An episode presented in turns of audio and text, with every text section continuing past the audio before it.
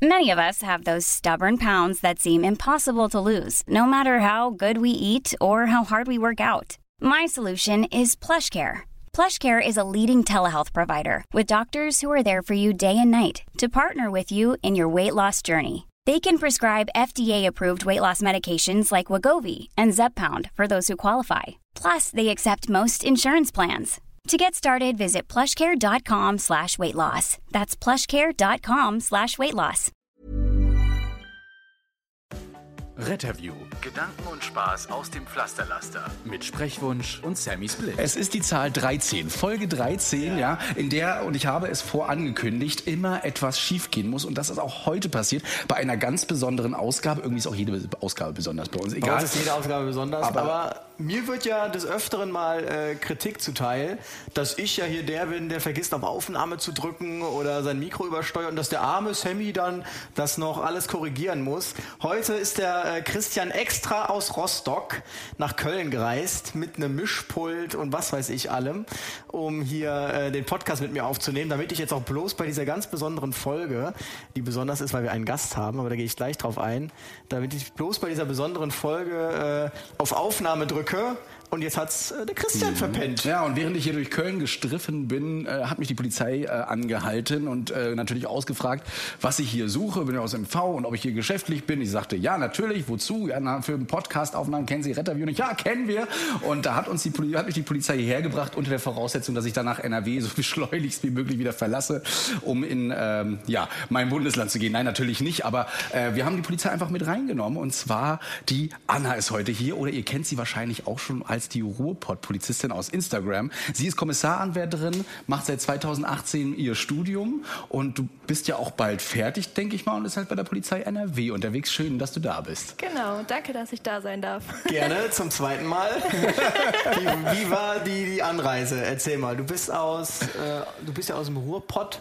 Der Instagram-Name lässt es verraten. Genau. Wie war es, bei hier auf die Kölner Autobahn sich zu wagen? Lang und äh, viel geradeaus, ne? Also die Autobahnen, die tun sich da ja nicht viel und ich war die ganze Zeit schön geradeaus auf dem Weg nach Köln und ähm, ja, die vierspurige Autobahn hat mich dann doch nachher noch mal ein bisschen gekillt. War viel los. Ja, du bist auch genau zur Primetime gekommen. Wir haben uns ja jetzt hier schon um, um 11 Uhr morgens getroffen, um so ein bisschen reinzugrooven beim kleinen Frühstück. Und das ist natürlich, ich kenne das, das ist ganz schlimm. Die Kölner Autobahn, alles dann, dann das ist alles voll dann. Aber wir freuen uns, dass sie jetzt hier ist. Wir müssen aber direkt sagen, wir sind ja mal offen und ehrlich. Äh, sie ist nicht alleine hier. Auch hier ist nämlich eine äh, böse schauende, nein, eine, eine, eine weitere Dame, die Yvonne, auch von der Polizei, die ein bisschen mehr Erfahrung hat und ein bisschen mehr drin ist in der Ausbildung und die so ein bisschen ein Auge drauf haben wird, dass die Anna sich hier nicht um Kopf und Kragen redet. Ähm, Man muss ja bedenken, wir, sind aber ja nicht Presse, ne? Genau. Aber es ist ja schon so, dass wir jetzt öffentlich gehen damit und das ist eben nachzuvollziehen und so. Und das haben wir alle irgendwie mal. Wenn wir irgendwo äh, was veröffentlichen, dann müssen Luis und ich das äh, auch größtenteils immer mit unseren Pressesprechern abreden. Und Das so ist das so eben bei der Anna auch. Genau. Ähm, Ja. Darüber freuen wir uns auch, dass das alles so funktioniert und geklappt hat und dementsprechend. Aber ähm, was wir noch vorher sagen müssen, auch wenn wir jetzt hier alle sitzen, Luis und ich sind doppelt geimpft. Anna, du hast glaube ich die erste schon drin und Ja. äh, Yvonne ist auch schon komplett durch äh, mit der Impfung. Ergo halten wir auch alles ein. Wir sitzen hier auf Abstand und ähm, auf jeden Fall ist hier alles rechtens und genormt. Das musste vorher auch abgeklärt werden. Also macht euch bitte keine Sorgen da draußen. Ähm, Gerade wir achten ja da ganz drauf. Genau. Wie kommt man denn dazu, jetzt ähm, für die Polizei NRW Social Media zu machen? Wird sich Ja. der eine oder andere fragen. ja, das kann ich ja auch noch mal ein zweites Mal erzählen. Ah, Sie rein. Wir werden, uns genau, wir werden uns genauso freuen wie beim ersten Mal.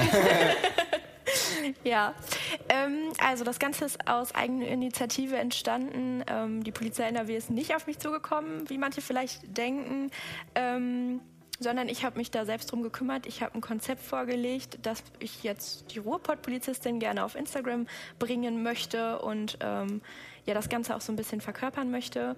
Und ähm, ja, das war so mein Anliegen und damit bin ich zur Polizei NRW gegangen und habe gesagt, jo, das möchte ich machen und äh, habe um Unterstützung gebeten. Das heißt, das war, also ich dachte ja tatsächlich, es wäre so gewesen, dass du ähm, diese, das denke ich natürlich jetzt auch noch beim zweiten Mal immer noch, ähm, dass äh, die Polizei bewusst jemanden gesucht hätte, weil ich ja schon gemerkt habe, dass die Polizei jetzt auch, glaube ich, auf TikTok ja sogar die Polizei NRW vertreten ist, sich da Ja. schon versucht, auf den neuen Medien ähm, da zu etablieren und dachte, sie suchen jetzt jemanden, der mal so die Ausbildung von sich aus äh, zeigt und dass sie aktiv auf dich äh, zugegangen sind und sagten, hast du nicht mal Lust, hier Ruhrpott-Polizisten? Aber es war genau umgekehrt. Es war genau umgekehrt, weil ich dachte, das fehlt vielleicht noch ein bisschen, dass äh, so dieser persönliche Touch noch mal so reinkommt, ne? dass man eine Person vor Augen hat, die jetzt, die man damit identifizieren kann, weil ähm, es gibt halt schon viele Polizeikanäle auf Instagram, auch vor allem der Polizei NRW äh, Karriere-Account,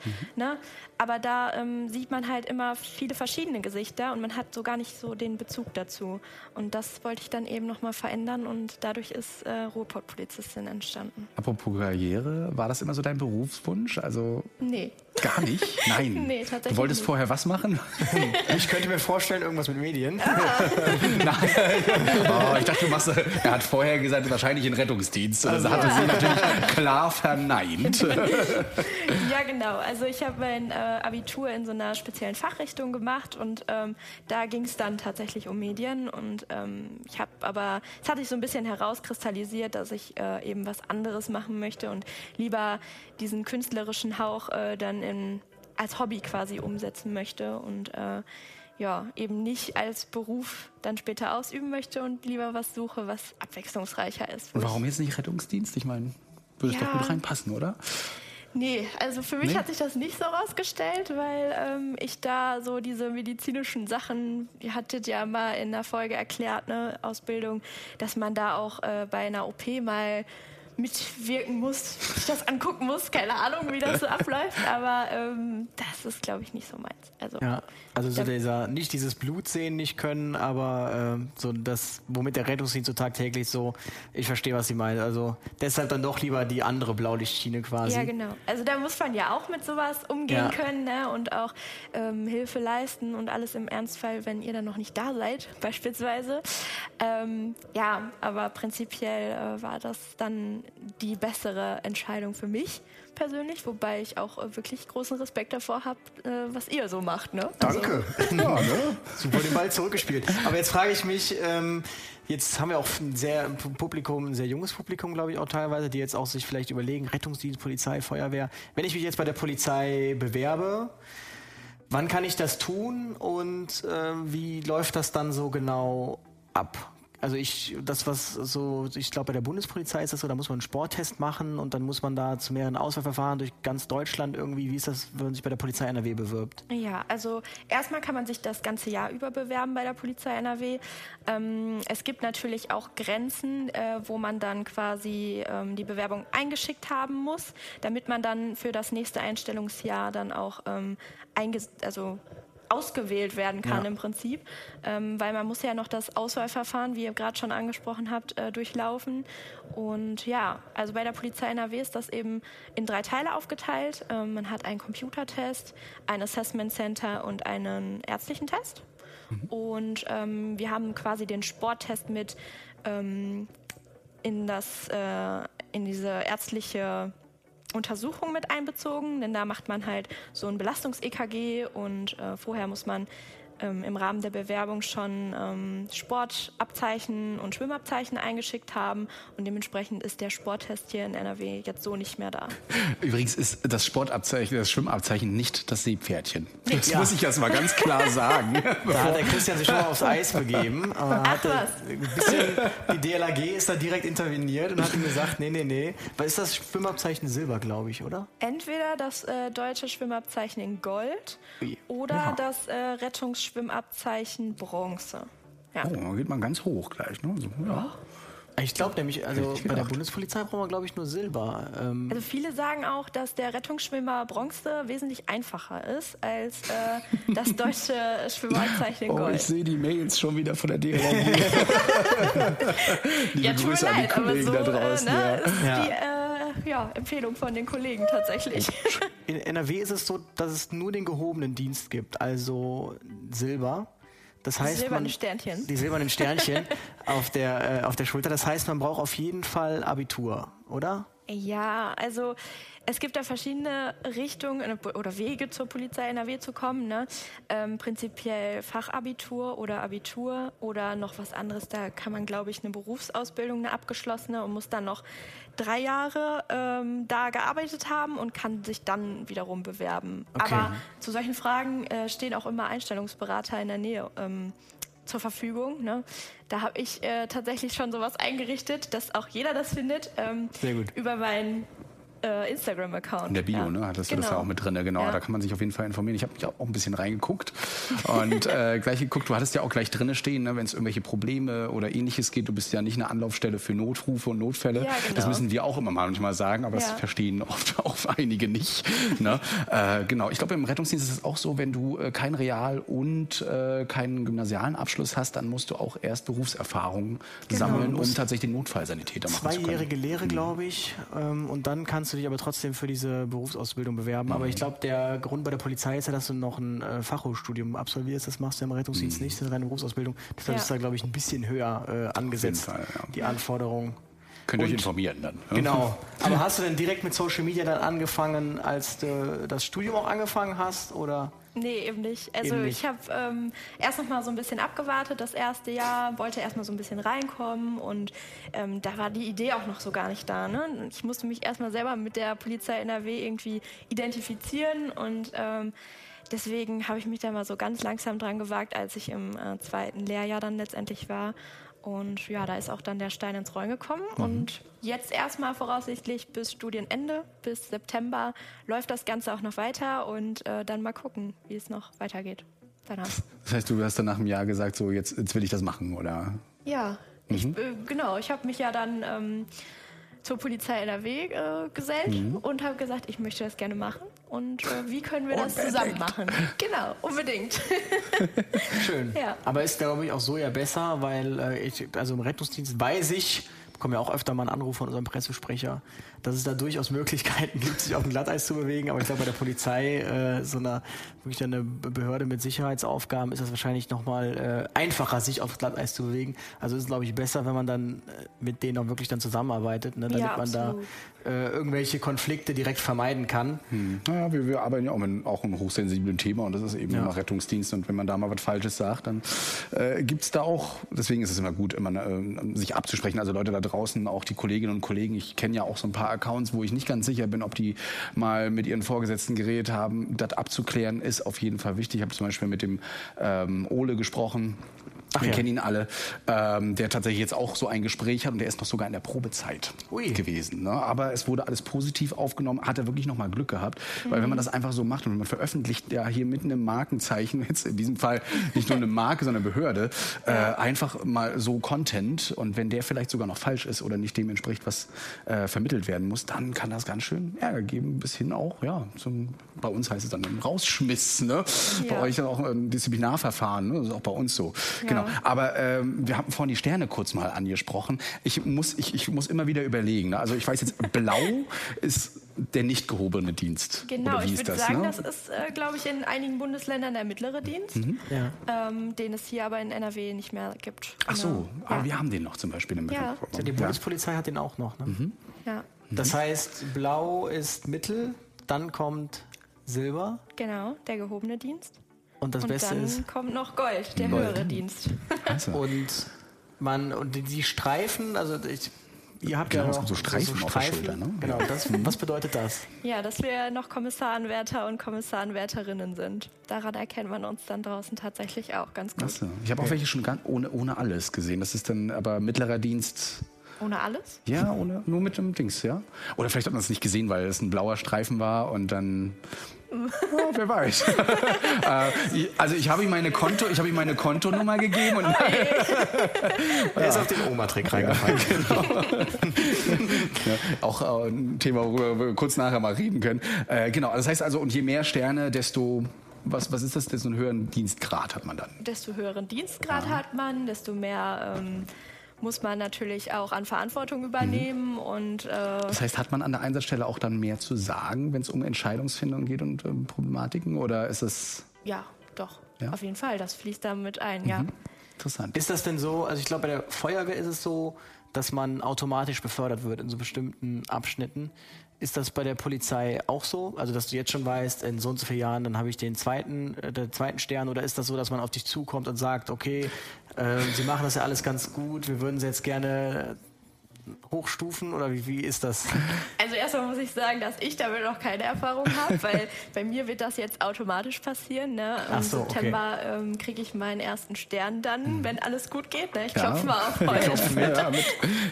Ja, nee, also die erste Beförderung ist ja dann eben quasi äh, der erste Stern und der läuft dann quasi automatisch nach dem dualen Studium ab.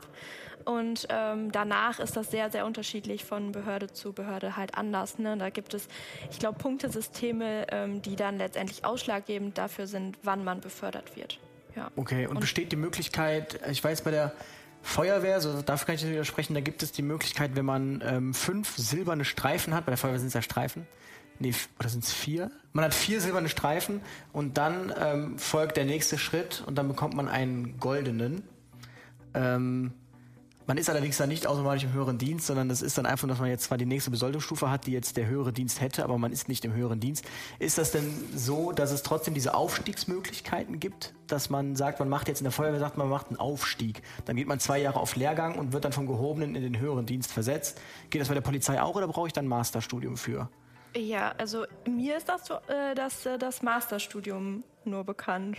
Okay. Ähm, dass man darüber dann eben nochmal studiert und äh, dann eben auch den ersten goldenen Stern erreichen kann. Genau. Ich bin ja. einer guten Freundin auch, die macht jetzt ihren Master und ist dann Ja. arbeitet auf ihren goldenen zu. Das Kann man sich dann, gerade so ein ist, bisschen. dann, ist das intern dann ausgeschrieben? Dass man Das ist auch, äh, das läuft auch über eine Bewerbung tatsächlich Ah, okay. ab. Also gen genauso im Prinzip wie jetzt äh, den Bachelorstudiengang. Dafür bewirbt man sich ja auch und intern wird man dann auch nochmal äh, zu einer Bewerbung ah, okay. gerufen. Hm. Das ist so einfach im Rettungsdienst, ne? Ja, Rettungssanitäter, Rettungsassistent, der ja bald weg ist, dann gibt's nur noch den Notfallsanitäter und danach Und dann ist war's gut. das, ne? Dann hast du ja nur noch die Möglichkeit, eben mal ein Wachleiter zu werden oder also bestimmte Aufgaben einfach zu übernehmen. Aber ja. wir haben das nicht so mit den Sternen. Manchmal möchte man sich das auch wünschen, dass es dann noch ein paar mehr Aufstiegsmöglichkeiten gibt als nur die Tarifstufe. Also ich finde das zumindest Ja. tatsächlich, äh, das habe ich schon mal gehört, das war schon mal angehört, ich finde es zumindest fände es cool, wenn der Rettungsdienst sowas hat, weil es ist ja schon so, dass du direkt weißt, ähm, wer vor dir steht. Also äh, man hat direkt was, woran man sich orientieren kann. Man weiß jetzt, wenn da der Fair-Sterne-Sheriff, wie wir ihn immer nennen, wenn der vor einem steht, dann, äh, dann lieber kleine Brötchen backen. Aber ähm, genau, man weiß halt sofort, wer der Ansprechpartner ist. Das ist, glaube ich, beim Rettungsdienst wäre das eigentlich auch nicht mal so verkehrt. Irgendwie Fänd so Schulterklappen ja. oder so. Ja, da kann ich jetzt immer nur, habe ich jetzt immer nur die Feuerwehr vor Augen, die dann mit Gruppenführern arbeitet Genau, und so, ne? ja. Und äh, da kann man ja dann an der Jacke ganz gut Richtig. erkennen, äh, an wen man sich vielleicht wenden sollte. Genau, das ist immer so. Ihr seht wahrscheinlich, wenn es mal größere Einsätze sind, dann auch immer so eine Rettungswesten, Ja. ähm, die die anhaben in verschiedenen Farben und äh, dementsprechend steht hinten auch drauf, was sie sind und darauf wird man dann meistens verwiesen. Ne? Wenn es die Presse ist, dann gibt es eben meistens zur grünen Weste oder muss man eben sehen, wie das gemacht ist. Wenn es äh, um einsatztaktische Mittel geht, ach, da muss man sich auf jeden Fall durchsehen. Aber äh, wichtig sind auf jeden Fall die immer mit den Westen. Wobei mir jetzt, glaube ich, als, als äh, Polizist jetzt vielleicht auch nicht klar wäre, wofür diese einzelnen Westen stehen. Weil so Ich größere nicht. Einsatzstellen, glaube ich, bei Feuerwehr, da trägt ja auf einmal dann jeder eine Weste gefühlt. Also äh, Mhm. Lernt da trägt der Studium? Einsatzleiter eine und Ich- genau, lernt man das im Studium oder? Also, nö. Nein. ich glaube, so äh, direkt sind wir aber auch gar nicht da drin eingebunden, was jetzt die Strukturen äh, der ähm, Feuerwehr oder des Rettungsdienstes dann anbelangt. Aber das würde mich auch ganz äh, ich also mal interessieren, so, ne? Ich, wenn ich jetzt im Einsatz bin, dann wüsste ich jetzt auch nicht, an wen ich mich jetzt genau wenden sollte.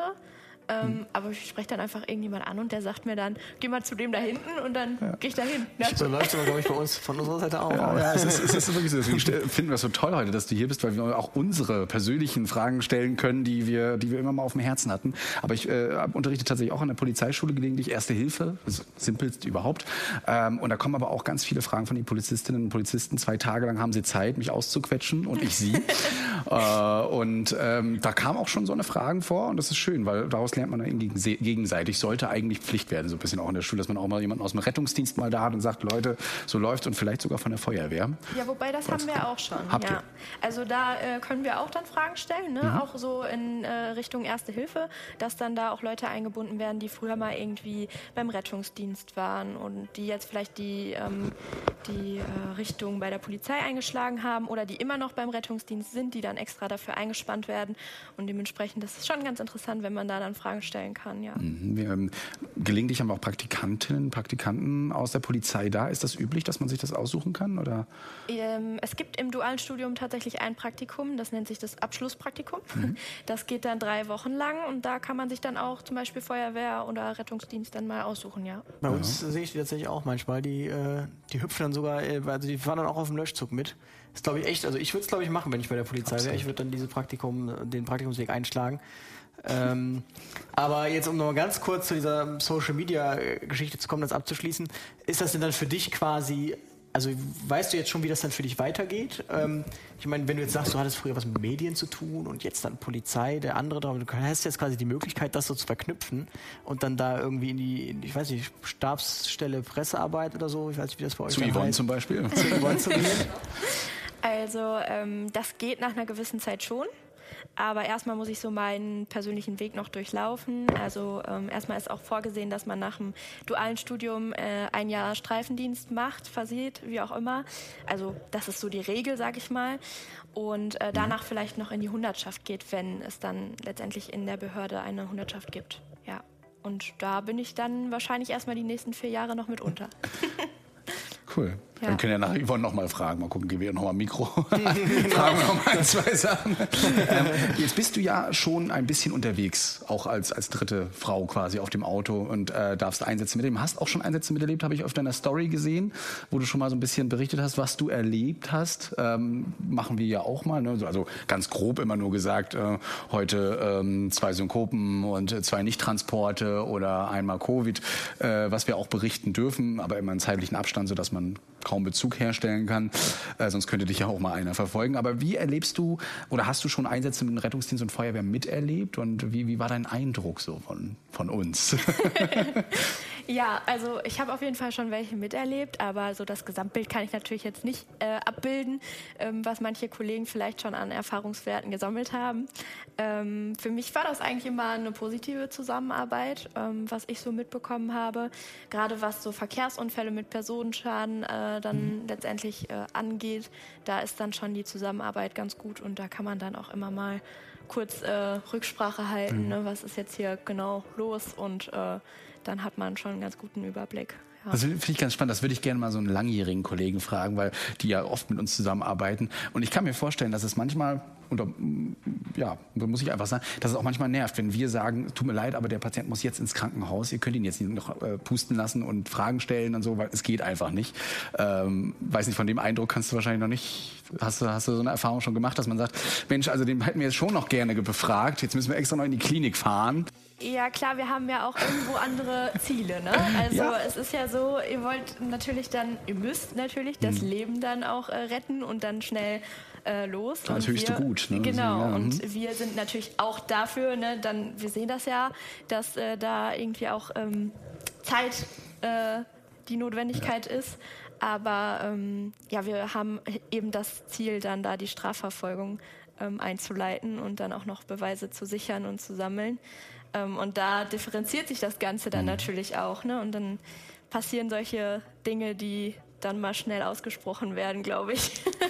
Ja, das ist, das ist so. Wir sind alle äh, menschlich, äh, sowohl in der Polizei, im Feuerwehr als auch im Rettungsdienst. Und dann ärgert man sich auch mal. Ne? Oder auch in einer stressigen Situation kommt es halt mal vor, dass man da ein bisschen energischer nachfragt. Ich möchte Ihnen das aber auch gerne mal mit ihm reden. Es äh, kommen ja auch so Situationen vor, wo wir als Rettungsdienst ja aufpassen müssen, weil ähm, wenn die Person zum Beispiel nicht die Daten rausgeben möchte, dann dürfen mhm. wir äh, zum Beispiel nicht dazu beitragen, dass er trotzdem die Daten bei, von, von, der Gesundheitskarte bekommt. Ähm, das ist eine ganz spannende Geschichte. Also wie gesagt, deswegen finde ich das immer sehr witzig, so Rettungsdienst, Polizei, ähm, kann es auch manchmal zu, zu Verständnisproblemen kommen. Aber das ja. wirst du bestimmt noch mal in so ein, zwei Jahren, können wir da noch mal drüber reden. und dann kannst du noch mal berichten, was du so hast. Wir können das aber auch verstehen. Wir haben ja auch über so unsere kleinen, ja, Vorurteile oder Urteile über die Polizei. Ja, nicht, immer nur, nicht, nicht immer nur negativ, also ganz im Gegenteil eigentlich. Ich bin mit unserer Polizei in Rostock und in MV ähm, ganz, ganz gut gestellt. Wir verstehen uns da ganz gut und ich glaube auch durch die Zusammenarbeit, die wir ganz oft haben, ähm, können wir versteht sowohl die Polizei uns als auch wir sie manchmal. Ne? Aber ähm, ja, hast du du kannst auch mal was Negatives raushauen. Also wir waren ja äh, gerade schön dabei, ne, über die ähm, Strafverfolgung, Beweissicherung zu reden. Und da ist natürlich dann irgendwie auch typisch, dass man mal ähm, bei einer Lage, die brenzlicher wird, dann auf einmal in das ganze Spurenfeld reinrennt. Ne? Mm. Das äh, habe ich so von den Kollegen schon öfter gehört, dass das dann öfter mal so zu Diskrepanzen führt. Die Trampel vom Rettungsdienst. Es ist so. Gibt es ja. denn schon noch Sachen, wo du sagen würdest, das ist äh, typisch Polizei? Also was ich zum Beispiel sage, äh, typisch Polizei, typisch Rettungsdienst aus deiner Sicht. Was aus meiner Sicht ja typisch Polizei ist, ist zum Beispiel das Zuparken. Also äh, wenn man mit dem RTW irgendwie als Erster irgendwo hinkommt und dann werden noch Kräfte von der Polizei nachgefordert, am Ende ist man immer komplett zugeparkt mit Streifenwagen. Und, äh, oder man findet die Einsatzstelle ja meistens, wenn die Polizei schon da ist, daran, dass überall Polizeiwagen stehen, aber man kommt gar nicht bis zur Haustür oder bis zum Patienten, weil man sich da irgendwie erstmal durchkämpfen muss. Gibt es denn auch so, so Erlebnisse, wo du sagst, so typisch Rettungsdienst irgendwie? Also oder? ich weiß ja nicht, was hier in Köln so los ist und was für Erfahrungen du gesammelt hast, aber bei uns ist das auf jeden Fall nicht so. Okay.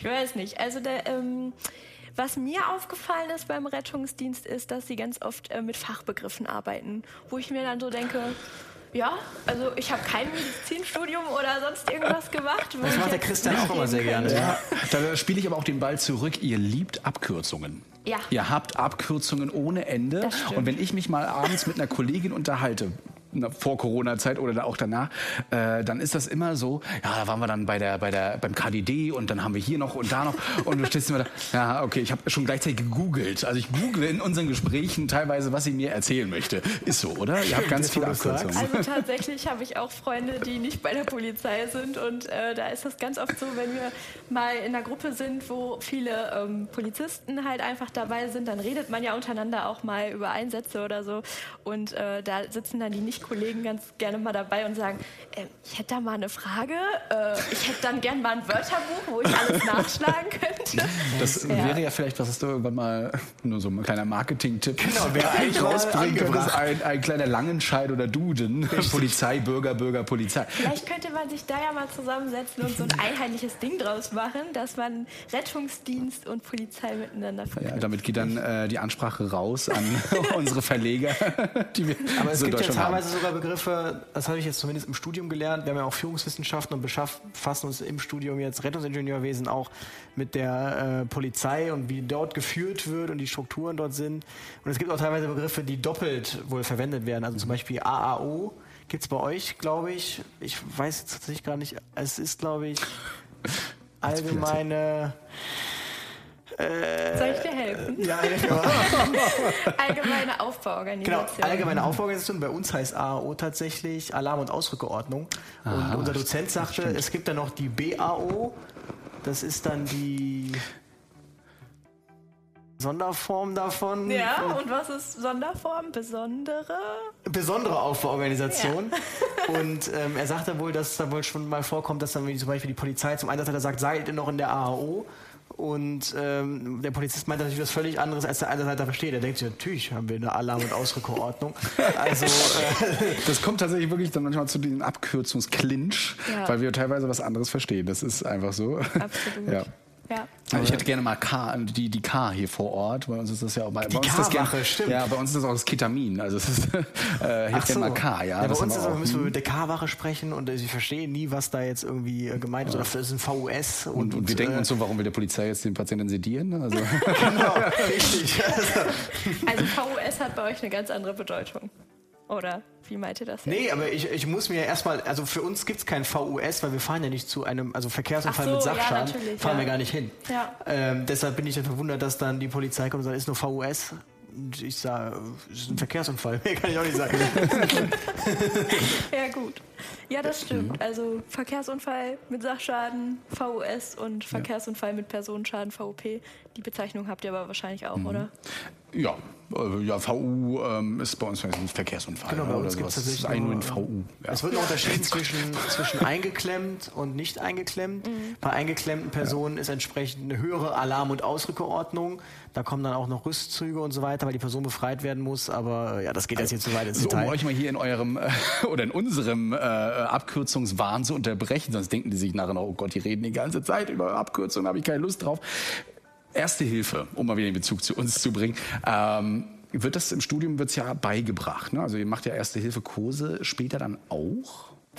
Ja, also im dualen Studium ist das so, dass wir ähm, jedes Jahr quasi immer wieder in unseren äh, Trainingsblöcken ähm, auch Erste Hilfe trainieren und auch äh, halt die Grundlagen beibe äh, beigebracht bekommen, dass wir darüber nochmal reden, wie es auch in speziellen Einsatzlagen aussieht. Ähm, wir haben auch so Feuerlöschtrainings so Basic-Sachen. Ne? Also äh, wenn man mal einen Kollegen hat, ja, cool. der in Flammen steht, da muss man natürlich ja auch irgendwie handlungsfähig sein. Ne? Nicht nur das, ihr kommt ja auch oft auf Unfälle zu, manchmal sogar eher als wir. Und dann seid ihr ja erstmal die Ersthelfer. Ne? Ja, Und genau. da ist schon, erwartet man ja trotzdem, auch, von, da, ja, da erwartet man von der Polizei einfach auch, macht was. Ja, ja absolut, mhm. ja. Wir haben ja auch einen ganz anderen Stellenwert als äh, die normalen Bürgerinnen und Bürger, ne, wenn ich das jetzt hier mal so verallgemeinern darf. Ähm, nee, wir müssen schon Erste Hilfe drauf haben und es ist ja auch wichtig, dann helfen zu können. Und man möchte ja da auch nicht einfach nur rumstehen und ähm, ne, warten, bis ja. äh, ihr dann kommt letztendlich. Ähm, ja, also es ist schon wichtig, aber es ist noch nicht so ganz ausgeprägt, dass ähm, da auch jeder Kollege dann äh, regelmäßig Erste-Hilfe-Kurse machen kann. One size fits all seemed like a good idea for clothes. Nice dress. Uh, it's a it's a t-shirt. Until you tried it on.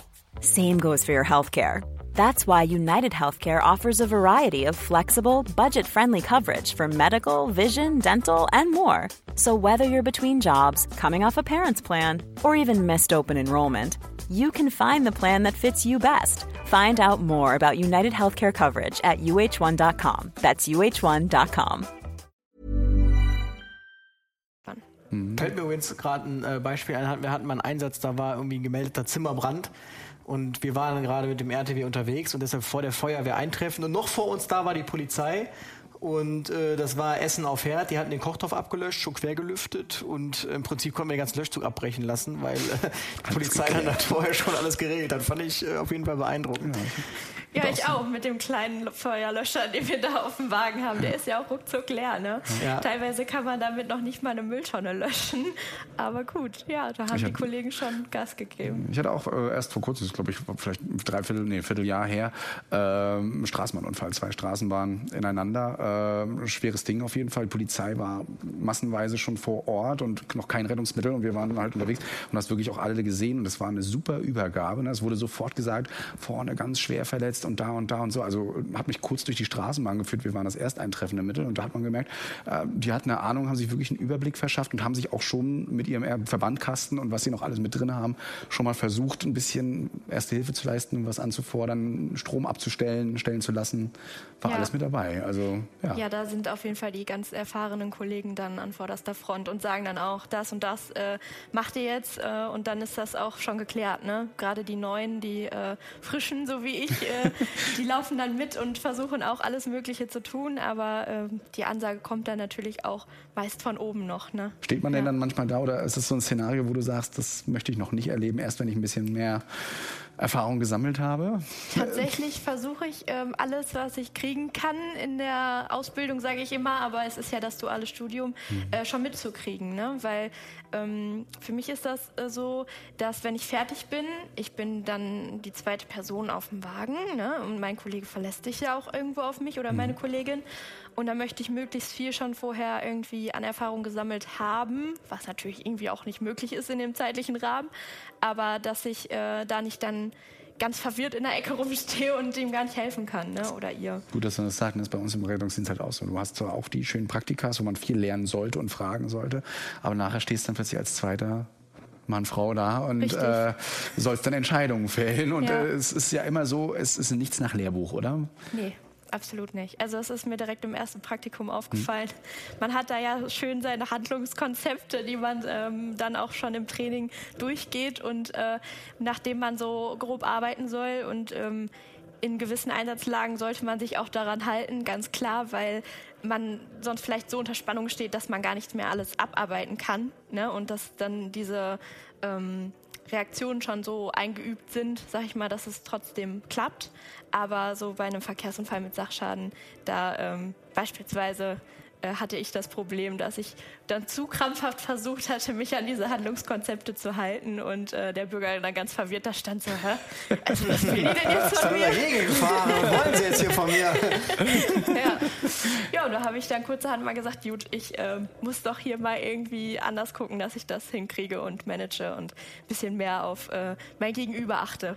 Hast du denn manchmal das Gefühl, das ist zum Beispiel jetzt im Rettungsdienst ein ganz großes Thema, dass die jungen Notfallsanitäter Auszubildenden, die werden natürlich in der Schule, gibt es ja den berühmten Unterschied zwischen Theorie und Praxis, und die werden in der Schule aber auf eine ganz andere Theorie vorbereitet, als sie tatsächlich dann in der Einsatzwelt äh, vorkommt. Also sie werden auf Notfallmedizin, ähm, schwere Verkehrsunfälle, wie geht man mit schwer verletzten Personen, Herzinfarkt und so weiter um. Und dann kommt eben, äh, ich nenne es mal die Oma Brümmelkamp und ähm, sagt, ja, ich habe jetzt seit zwei Wochen hier Magen-Darm-Probleme, was soll ich tun? Und dann Also- steht man da als, als Rettungsdienst und ist natürlich, also die jungen Notfallsanitäter sind immer völlig desillusioniert, weil die wissen gar nicht, was sie machen sollen, weil sie dafür gar keinen Algorithmus haben. Also äh, auch Rettungsdienst funktioniert ja nach Schemata und ist algorithmenbasiert, aber es gibt halt sehr viele Dinge, wo halt diese Algorithmen nicht äh, anwendbar sind, aber die werden auch nicht in der Schule gelernt.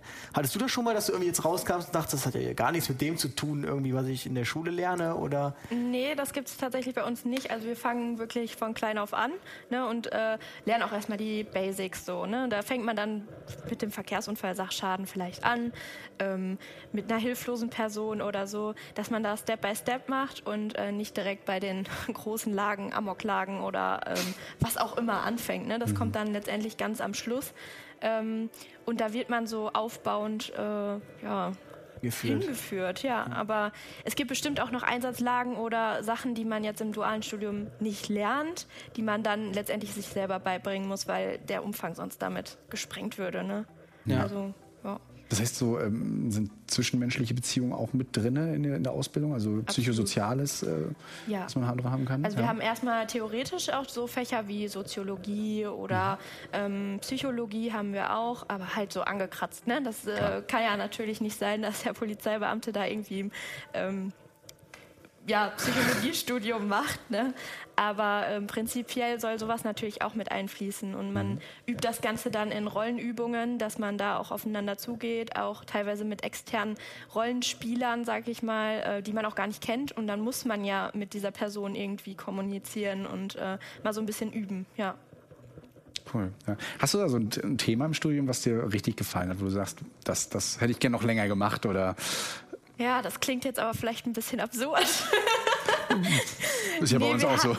tatsächlich mal in einem Trainingsblock ähm, so diese ganzen Sexualdelikte. Mhm. Und äh, dieses Empathieempfinden, das kann ich ganz gut und äh, mich da so reinfühlen. Und das waren tatsächlich meine liebsten, in Anführungsstrichen, das klingt wirklich absurd, aber liebling, äh, liebsten Rollenspiele. Ja, da Wenn man so ich- wirklich äh, Emotionen aufbringen musste und sich dem Gegenüber einfühlen musste und Empathie zeigen musste. Ja, genau. Also quasi die Person so schockiert ist und da ähm, auch gerade gar nicht so ansprechbar ist und man sich wirklich da so ein bisschen hinarbeiten muss, dass die Person einem irgendwelche Informationen gibt, ne? Womit man ihr dann auch letztendlich helfen kann. Aber genau das äh, hat mir eigentlich ganz gut gefallen. Ein Also, schwieriges Thema auch bei uns, ne? das teilweise rauszufinden, weil die Leute kommen weder bei euch noch bei uns einfach so raus und sagen, ich habe hier ein Problem, das kann ich Ihnen aber nicht mal einfach so sagen, weil es steht nun mal meistens einer daneben. Ne? Und Ja. äh, äh, da ist es wirklich ganz wichtig, äh, zu sehen, wie ist Mimik, Gestik, wie verhält sie sich bei jeder Frage, wie reagiert sie, wenn die Person neben mir was sagt. Ja, ja, also so- sowas, okay, finde ich super. Also das ist so, gerade so ein Thema, großes Thema, übrigens auch gerade wieder in der Presse. Ne? Jetzt, äh, wo viele Leute zu Hause sitzen, manchmal auch ja, aufeinander sitzen, Ja. zu lange, ne? äh, kommt das immer wieder häufiger vor. Und deswegen, ja, Thema. Ja. Und ähm, ein Thema, wo du gesagt hast, ach, das ist gut, dass das vorbei ist. boah, Bestimmt schwierig. irgendwas mit Recht oder so. so. Ja, das ist ja dann wieder der Theorieteil, aber also da das auch alles eher so Basics sind, die man irgendwie haben muss, kann man da jetzt eher nicht sagen, dass das jetzt äh, doof ist und ich das gerne weghaben wollte. Ähm, das sind, wie gesagt, einfach die ganz normalen Basics, die man können und drauf haben muss. Aber was ich so im Training nicht so gut fand. Also, ich Sport. muss sagen, Der morgendliche Appell und dann laufen. Ja, gut, das kommt immer so ein bisschen drauf an, wen man da als Ansprechpartner hat und wer da mit einem dann losmarschiert. Aber nee, also ich, ich glaube, es gibt nichts, was mir so richtig also so gar nicht zugesagt hat. Ja, aber das ist doch schön, wenn man Ja. das so sagen kann. Genießt du denn jetzt noch die Zeit gerade als Dritte? Weil bei uns Auszubildenden, also unsere Auszubildenden, die wollen immer äh, fahren. Also ab dem zweiten Lehrjahr ist es theoretisch auch möglich, äh, dass die als Zweite eingesetzt werden und gar nicht mehr als Dritte. Ich sehe das aber so tatsächlich, dass man eigentlich den ganzen Ausbildungsblock alle drei Jahre als Dritter fahren sollte, weil ähm, man nur so diese behütete, vielleicht auch teilweise externe Sicht auf die Dinge hat und sich nicht so mit Sachen beschäftigen muss, wie das, also den RTW fahren kann man danach 50 Jahre. Das muss man nicht schon im zweiten Lehrjahr machen. Und ähm, Hast du das, also genießt du das so, jetzt noch so diese Chance quasi zu haben, dass du noch so ein bisschen als Küken quasi so, so ein bisschen so Mitfährst. ein bisschen mit Abstand auf die ganze Sache schauen kannst? Oder sagst jetzt, jetzt will ich aber auch endlich mal äh, als Zweite da sitzen? Ich glaube, das ist sehr unterschiedlich. Je nach Stimmungslage würde ich dann auch ganz gerne mal fahren oder auch ähm, mal ein bisschen mehr zu sagen haben, als ich momentan halt habe. Das ist ja ganz einfach so. Ähm, aber prinzipiell genieße ich das schon noch. Also man konnte sich im ersten Praktikum erstmal darauf konzentrieren, ne, was mache ich hier eigentlich?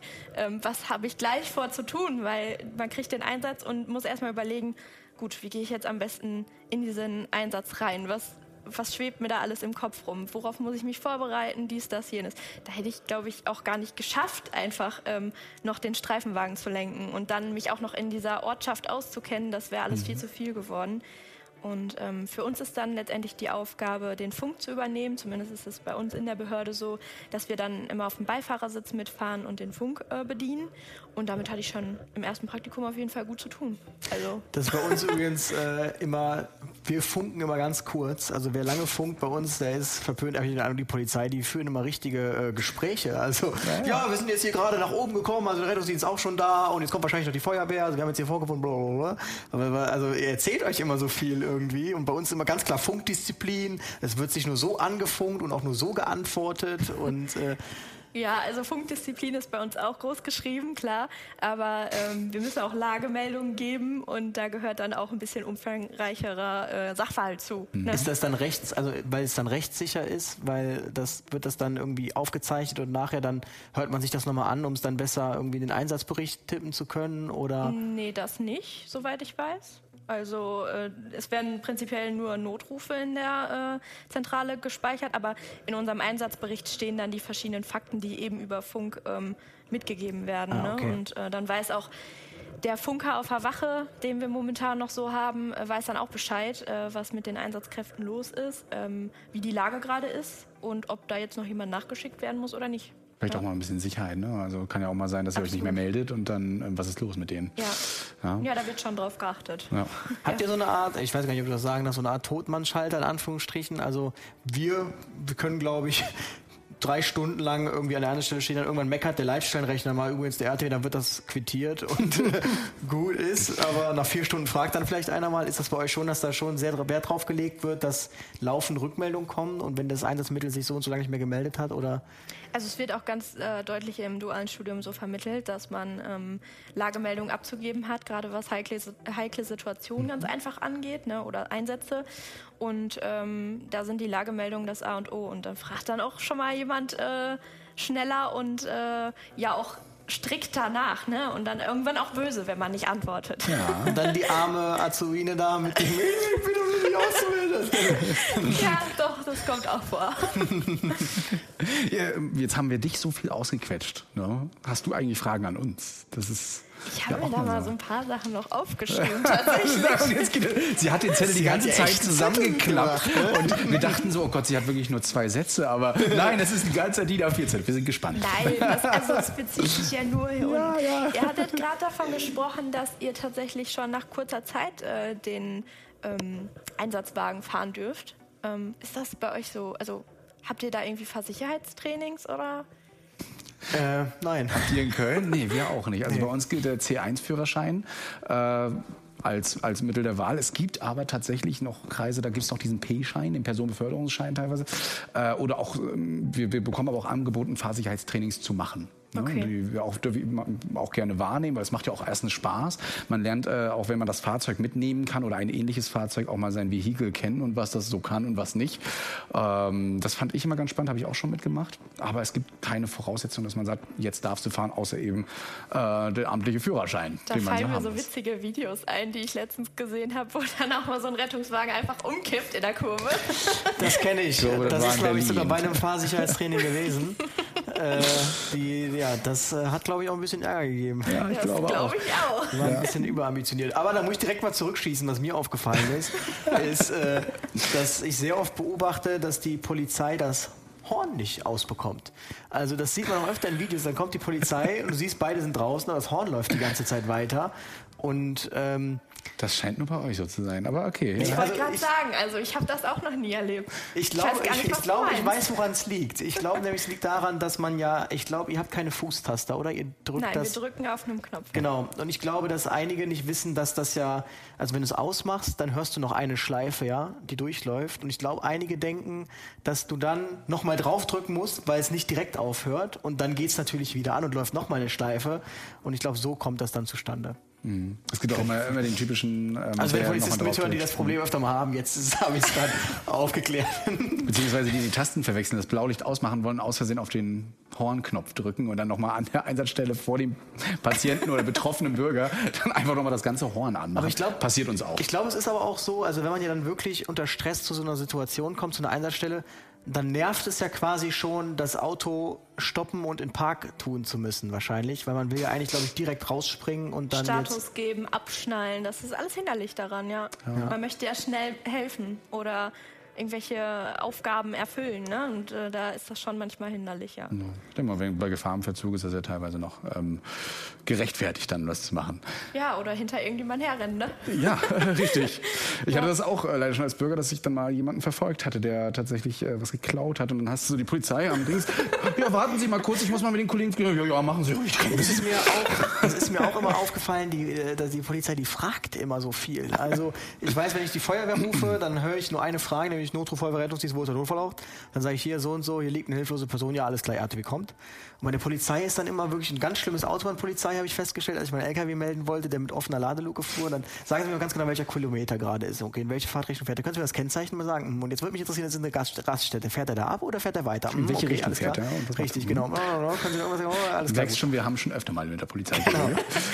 Also das liegt einfach daran, dass äh, möglichst viel auch erfragt werden soll, schon im Erstgespräch, damit die Kollegen dann auch schon mal Anhaltspunkte haben, Bescheid wissen und so weiter und so fort. Es kommt nicht selten vor, dass man dann auch mal zu einem Einsatz fährt, wo dann, keine Ahnung, jetzt mal wieder der Verkehrsunfall mit Sachschaden, wo dann die Leute an der Straße stehen.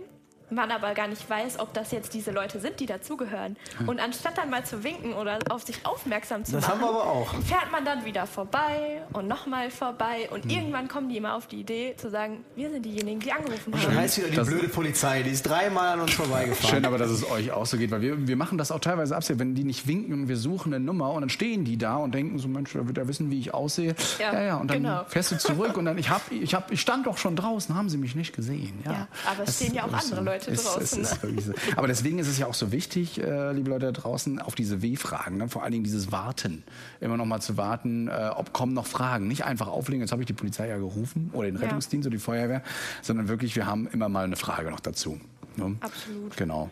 Ähm, Was mich tatsächlich noch interessieren würde, ganz kurze Frage nur, das wird in jeder, äh, vor allem Notruf Hafenkante, ich weiß nicht, wer es kennt, äh, da wird das immer so gezeigt, äh, Yvonne lacht schon, ähm, lieber raus. das wird immer äh, gezeigt, dass wohl die Polizei auch bei Großstadtrevier immer ja morgens würfelt bei Dienstbeginn, wer denn, ähm, wer denn fährt. Ist das so? Nee, Nicht. nee. Also bei uns, zumindest, bei uns zumindest ist das so, ähm, wir haben ein Schlüsselbrett, wo dann die Schlüssel wieder drangehangen werden von der vorherigen Schicht. Und wer erster ist, der fährt. Und nee, nicht unbedingt. Das wird dann nachher so ausgeklügelt. Ne? Also äh, wenn ich jetzt zum Beispiel mitfahre, dann gibt es immer nur den einen, der noch den Schlüssel hat, weil ich habe prinzipiell immer einen Mann, weil ich es ja auch alles kennenlernen soll und mich darum kümmern soll. Und äh, derjenige, der dann fährt, hat den anderen Schlüssel. Ja. Hast du noch eine Frage an uns? Wir haben dich komplett wieder unterbrochen mit Fragen Ja, gegenseitig. sorry. Mal wirklich, Louis. Aber wir wollen ja auch uns einfach kennenlernen. Alles gut. Ähm, Ja, also vielleicht könnt ihr noch mal darauf eingehen. Ich habe manchmal das Problem, den richtigen Ansprechpartner zu finden, wenn wir jetzt mit euch an einer Unfallstelle mhm. oder in irgendeiner Einsatzsituation sind.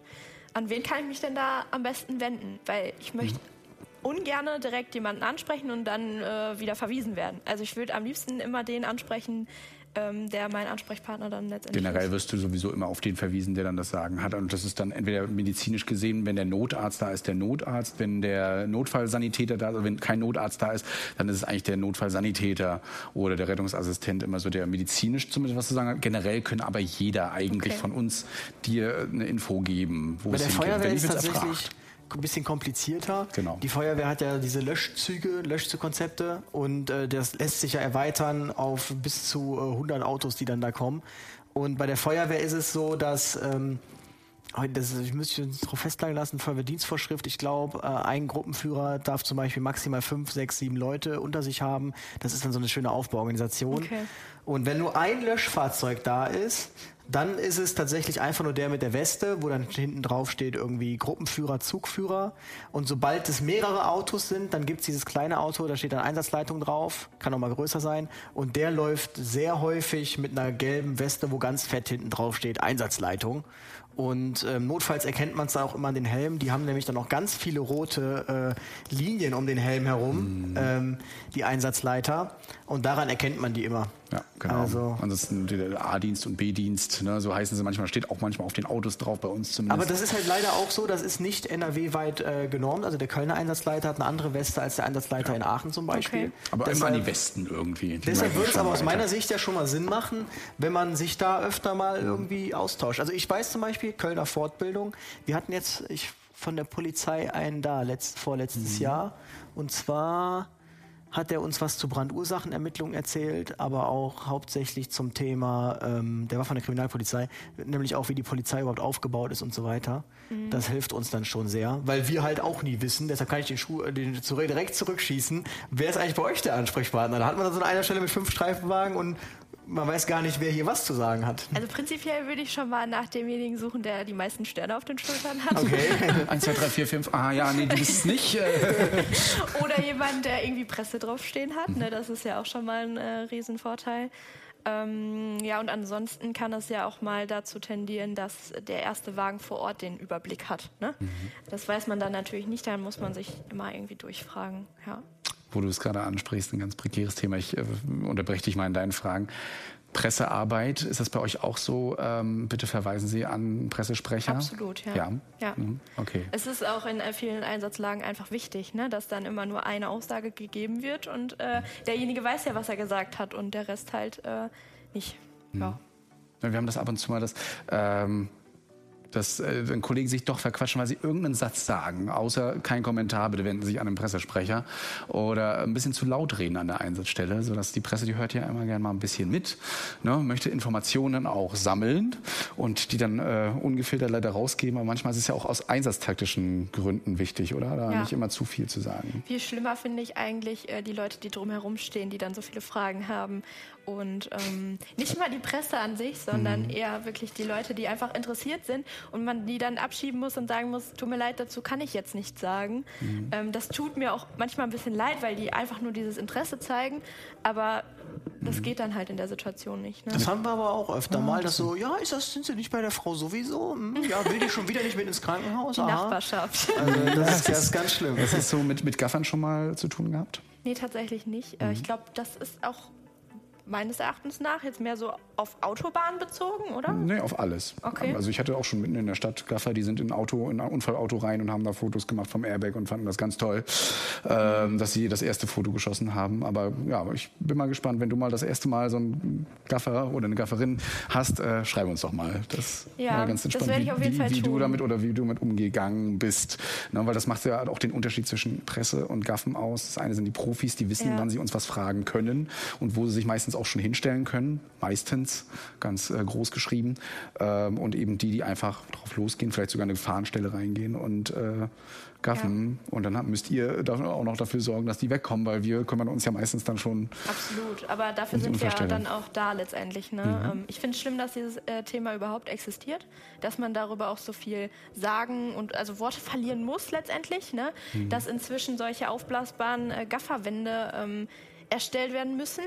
Was ja positiv ist, dass es die jetzt inzwischen gibt. Aber schade, Aber dass wir es machen müssen. Schade, dass wir es machen müssen. Mhm. Ganz einfach. Also äh, da fehlt mir auch das Verständnis für, dass sowas so interessant ist. Ähm, ich verstehe es auch nicht. Also, kann, also, wenn da jetzt zwei Hubschrauber landen, dann kann ich es verstehen, dass es mal schön ist, irgendwie zwei Hubschrauber auf einer Autobahn landen Ja, aber dann, dann, guckt man doch ja. einfach selber. Ne? Man muss es ja nicht an alle weiterleiten ja. oder der Öffentlichkeit zugänglich machen. Ne? Mhm. Dann ist das vielleicht für einen selber interessant, aber man muss damit auch nicht die äh, Nebenfahrbahn blockieren, um dann da mitten auf der Autobahn anzuhalten und zu gucken. Also mhm. es, da fehlt mir jegliches Verständnis für. Ja, Hast du denn noch Fragen oder war ja, das einfach nur die zwei? tatsächlich schon wieder äh, eine Frage in meinem Kopf verschwunden. Nein. ja, das gleiche Thema wie vorhin. Ähm, die Anna vergisst nämlich hier laufend, was sie eigentlich Cooles sagen wollte. Das heißt, wir werden nochmal einen Podcast aufnehmen. Aber sind doch, sie antwortet ja schon ganz mit gut. Sachen, die, die, ich vergessen habe. Genau. Wir machen dann nur einen Podcast mit Sachen, die ich vergessen habe. Wir, wir lassen der Anna mal kurz Bedenkzeit und um, ähm, möchten euch etwas erzählen, worauf ihr schon lange wartet, uns immer wieder ausquetscht, weil heute ist ja der 16. und äh, wir haben euch versprochen, dass wir erzählen, was demnächst passieren wird. Und ähm, jetzt können wir es ja sagen, und zwar am äh, 12. Juni diesen Jahres. Ähm, wird der Luis mit mir zusammen Rettungsdienst fahren. Ich komme nach Rostock, genau. Ja. Und wir fahren eine Schicht zusammen. Eine ganze 24-Stunden-Schicht, oh mein Gott. Ja, Christian hat sich da gekümmert. Ich, ich freue mich schon. Äh, bin sehr gespannt, ob wir uns die Köpfe einschlagen von Fachkompetenz, Gerangel oder äh, ob Glaub wir uns gut nicht, harmonieren. Aber bisher nicht. haben wir uns ganz gut verstanden. Bisher ganz gut. Wobei äh, der Rettungsdienst ja meist so die, die, den Weizen von der Spreu, den Spreu vom Weizen trennt. Ja, so. Spreu von der Weizen. Nicht den Weizen von der Spreu. genau, das wird es am 16. Äh, geben. Da, äh, also, nee, am 12. wird es das geben und es ist jetzt, jetzt verkündet am 16. Also äh, dürft ihr gespannt sein, was wir dann auch noch vorhaben mit euch und was wir euch darüber erzählen und wie das so ablief. Das werden wir euch auf jeden Fall im Juni noch berichten und ähm, da könnt ihr auch ein bisschen äh, in den Social Medias rumgammeln und gucken, was wir so machen. So, Anna, hey, jetzt mir aber. Mir ist es wieder eingefallen. nee, was typisch Rettungsdienst noch ist, tatsächlich. Ah. Ja. Ähm, ist dann nachher auch quasi eine Frage an euch.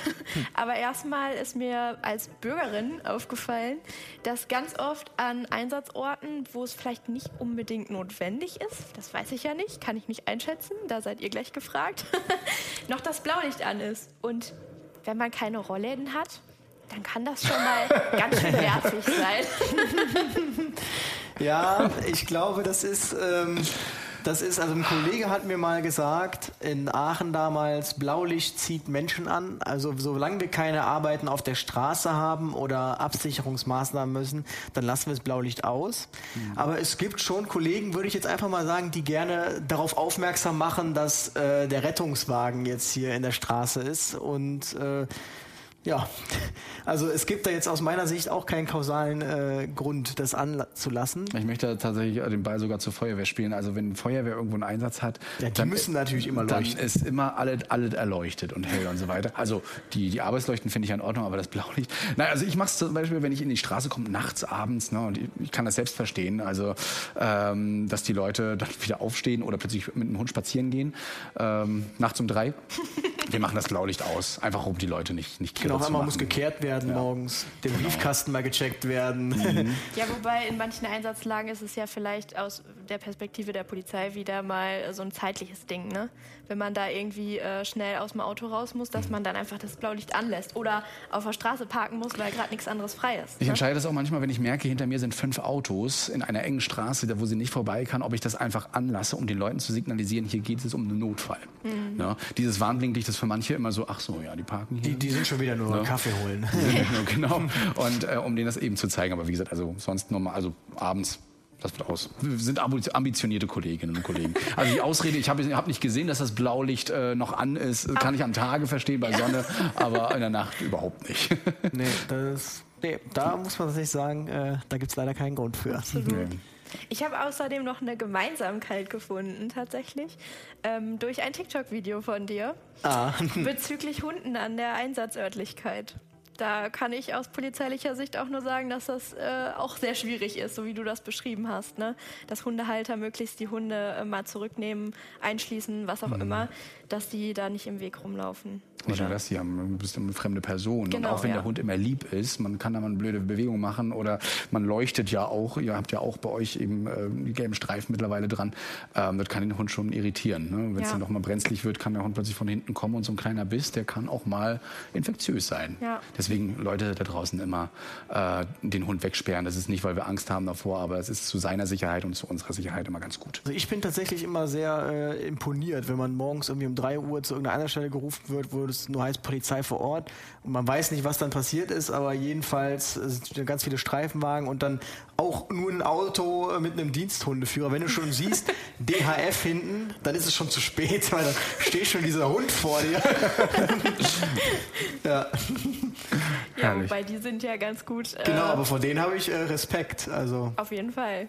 Ich glaube, der die macht können ja parat. ganz lieb gucken und auch ganz lieb sein, aber wenn es dann im Einsatz losgeht, dann äh, dann war es das. Dann war es das, ja. Mir ist vorhin noch eine Frage, die wollte ich hier schon lange stellen, aber ähm, mal so im Privaten, hast du ein bisschen Sorge, wenn du Social Media machst? Und ähm, man muss es jetzt ja mal aussprechen, Polizei ist äh, immer in der Kritik, das merkt man ja öffentlich, äh, dass du da dann ähm, doch ein paar Probleme privat bekommen könntest. Ich kenne viele Kolleginnen und Kollegen, die sind im Social Media Bereich, schreiben nicht mehr äh, ihren, ihren vollen Namen rein oder äh, machen Bilder von sich und öffentlich, weil sie eben auch Angst haben, dass wenn es doch mal einen Fall gibt, wo es ja zur Auseinandersetzung kommt, da jemand das heimsuchen kann. Gibt es da Sorgen bei dir? Wird das nach dem Studium weitergehen, der Account? Oder wie siehst du, hast du da schon Gedanken gemacht? Also es geht mir genauso. Mhm. Ich äh, muss jetzt auch nicht jedem meinen Nachnamen auf die Nase binden. Mhm.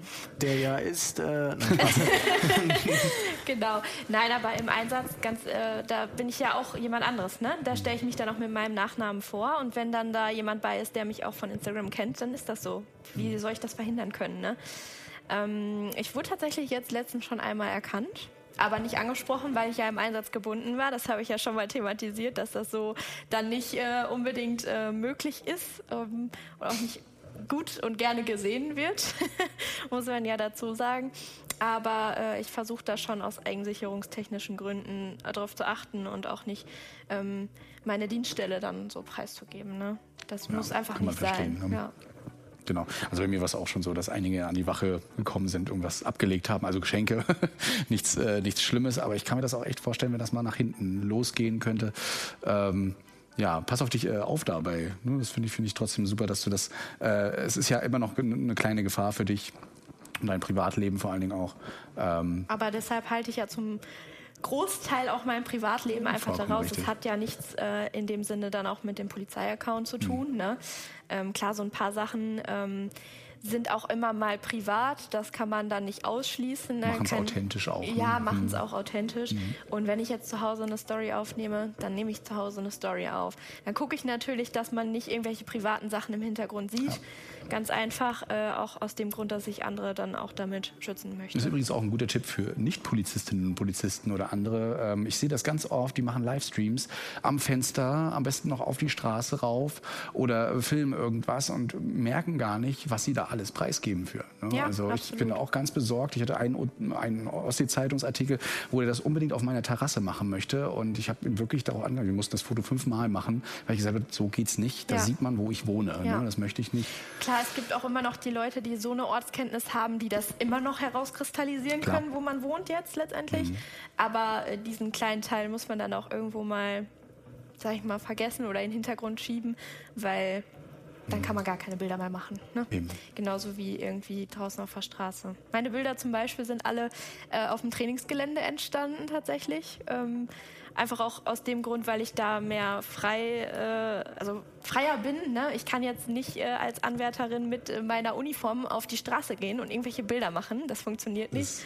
Und im Einsatz habe ich dafür keine Zeit, ganz einfach. Und dann ähm, nehme ich mir die Zeit, fahre dafür aufs Trainingsgelände und mache dann da meine Bilder. Da frage ich mich tatsächlich, macht das dann äh, die, äh, die, wer macht die Bilder? Das frage ich mich immer. Stimmt. Nicht immer hältst du ein Handy in der Hand, ja. Nein, tatsächlich nicht. Ähm, ja, sowohl als auch auch. Also ähm, private Freunde, mein Freund selber äh, macht ganz viele Bilder von mir dann. Der kommt auch mit als Nicht-Kollege und äh, darf dann die Bilder für mich machen. Oder halt auch ähm, dann ganz offiziell von der Personalbewerbung, die dann da auch äh, verantwortliche ähm, Mediendesigner und äh, Fotografen, sag ich mal in Anführungsstrichen, haben, die dann auch zur Verfügung stehen. Schön. Hast du einen? Du hast ja auch Fotos, äh, Luis, ne? Ja, ab und zu macht ein Kollege, ab und zu äh, nicht. da kriegt man das Handy dann gut postiert, aber Ja. äh, keine, mir ist das immer so ein bisschen unangenehm tatsächlich. Also äh, deshalb hoffe ich immer, dass nie einer vorbeikommt, so, weil es ist ja dann schon so hat ja schon was von Selbstdarstellerhaft sein. Ich Irgendwie. mache manche Fotos auch wirklich nachts, wenn der Kollege schläft und die Kollegin. Deshalb macht er auch mal nachts einen Livestream und immer wenn du irgendein Geräusch hörst, siehst du den Sammy so, so völlig erschrocken, dass da einer reinkommt. Und äh, den Sammy sieht Aber letzten Endes, mittlerweile wissen es alle Kollegen und sind voll dabei. Also ich weiß nicht, wie ist das so in, so in, deinem, in deiner Wache?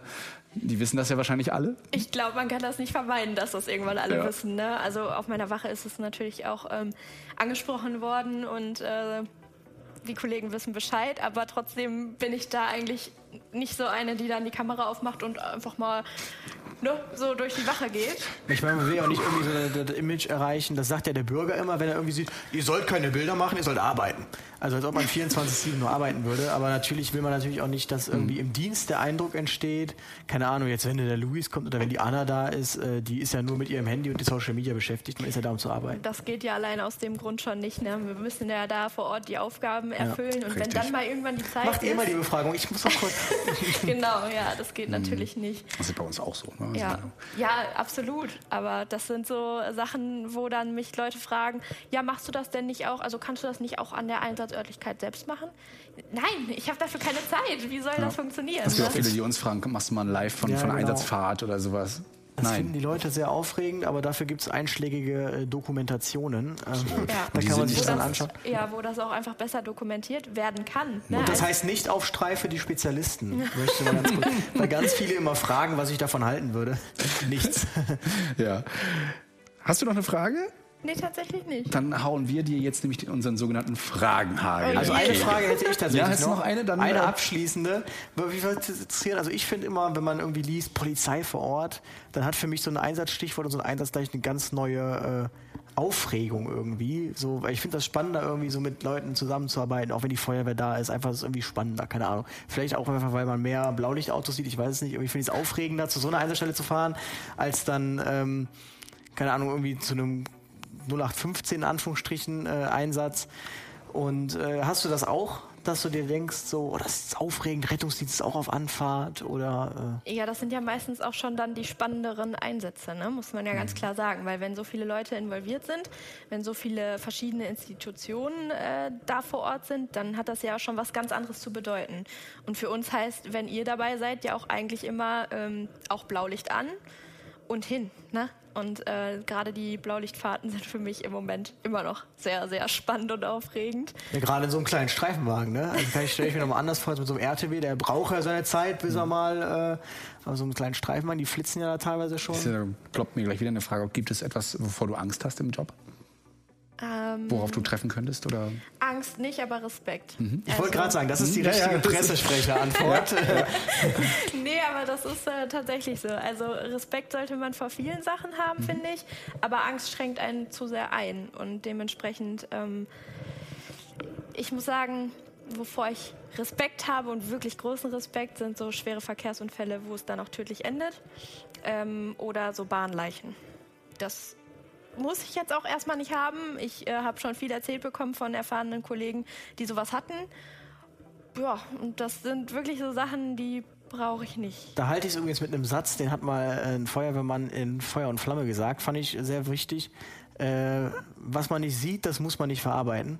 Ja. Also deshalb, ich nehme auch immer zur Kenntnis, dass da irgendwas ist, aber ich muss jetzt auch nicht dann noch dahin und mir das anschauen. Ja, wobei, das sehe ich wieder ein bisschen anders. Okay. ähm, ja, bei Bahnleichen würde ich es mir vielleicht auch noch mal zweimal überlegen. Aber ähm, wie ich vorhin schon gesagt hatte, versuche ich in der Ausbildung alles mitzunehmen, was ich irgendwie kriegen kann. Und ähm, was man nicht sieht, muss man auch nicht verarbeiten, ist der Grundsatz, klar. Ähm, wird mir später auch so gehen. Aber wenn ich jetzt die zweite Frau bin, die das gerade besser verarbeiten kann als mein Streifenpartner, dann muss ich das ja auch machen können. Und dann will ich irgendwie so ein bisschen darauf vorbereitet sein. Und dementsprechend habe ich äh, tatsächlich auch schon einmal im Praktikum äh, mir was angeguckt, was ich mir nicht unbedingt hätte angucken müssen, aber einfach auch aus Neugier und wie ich mit der Situation umgehen kann, habe ich es mir angeguckt. Auch ihr habt die psychosoziale Notfallversorgung und könnt die nutzen Absolut, jederzeit. ja, ne? ja. Was mich tatsächlich interessieren würde, das abschließend, das bekommen wir ganz oft zu hören, da bekomme ich auch oft Nachrichten, wo ich immer wieder schockiert bin, wenn ich solche Nachrichten lese, dass es ja tatsächlich wohl immer noch nicht so im Rettungsdienst äh, verbreitet ist. Äh, Thema ähm, Frauen im Rettungsdienst in diesem Beruf, dass es immer noch Männer gibt, die dann irgendwie Sprüche drücken oder sonst was, was halt gar nicht geht, noch völlig überflüssig ist. Was mich jetzt tatsächlich interessieren würde, also ich beobachte schon, würde ich sagen, dass äh, mehr Frauen zur Polizei gehen. Und man sieht ja auch neuerdings auch teilweise auch nur Frauen auf einem Streifenwagen.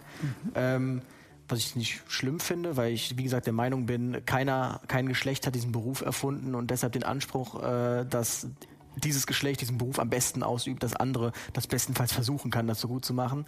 Was mich aber trotzdem interessieren würde, da es ja vielleicht trotzdem so vereinzelt so Schubladendenken gibt, hast du manchmal so den Eindruck, dass vielleicht so ein Kollege sagt, ja, lass mich das mal machen, ich bin der Mann oder so, oder, dass du irgendwie, oder sagt man, was ich immer sage, die Emanzipation hört beim Schleppen nicht auf. Da hätte ich die Frauenexpertin wieder mitbringen müssen. äh, da ist eine Kollegin, äh, Jasmin, ganz involviert. Ähm, dazu haben wir tatsächlich auch von der Polizei einen öffentlichen Podcast, äh, eine Podcast-Folge zugemacht. Frauen bei der Polizei. Nur mal als Werbung jetzt mal eingeschoben, ne? Kann man ja mal suchen gehen, ne? wenn man Ja, da sich absolut. dafür interessiert. Ja? Ja. Ähm, nee, und ähm, mir persönlich fällt halt einfach auf, dass äh, mir vermehrt Frauen schreiben, die Sorge haben, dass sie es nicht schaffen könnten. Ne? Das ist eher so das Thema dabei. Und ähm, Kollegen, die sagen, Frauen haben bei der Polizei nichts zu suchen, sind mir jetzt nicht so begegnet. Ähm, ist, denke ich, aber auch ganz unterschiedlich. Ne? Polizei ist auch nur ein Querschnitt der Gesellschaft und dementsprechend gibt es da bestimmt auch Leute, die das so sehen. Aber Muss man äh, uns außen. inzwischen sind die Frauen auch einfach angekommen. Ne? Merkst du das von den Bürgerinnen und Bürgern draußen? Anderer Umgang mit Frauen? Also wenn da eine Frau auftritt, dass man da doch Vor allem dann noch weniger blond. oder mehr Respekt bekommt? Ja? Wobei sie ja sehr groß ist. Also ich glaube, da haben die eher schon viele Respekt irgendwie. Ähm, Respekt verschaffen tut man ja irgendwie von selbst, also ne, wie man auftritt und so, das macht ja schon einiges aus. Äh, und ich denke, da liegt so der Kern der ganzen Sache drin. Ne? Man verschafft sich den Respekt dann. Oder man muss auch mal zurückstecken können, wenn jetzt, aus welchen Gründen auch immer, die Frau gerade nicht äh, gesprochen werden will, sondern der Mann. Dann, ähm, bevor diese äh, Situation irgendwie eskaliert oder so, dann steckt man halt mal lieber zurück. Achso, ja, wir haben jetzt eine Stunde zehn gequatscht, tatsächlich. Ich bin überrascht, die Zeit verging ja wie im Fluge.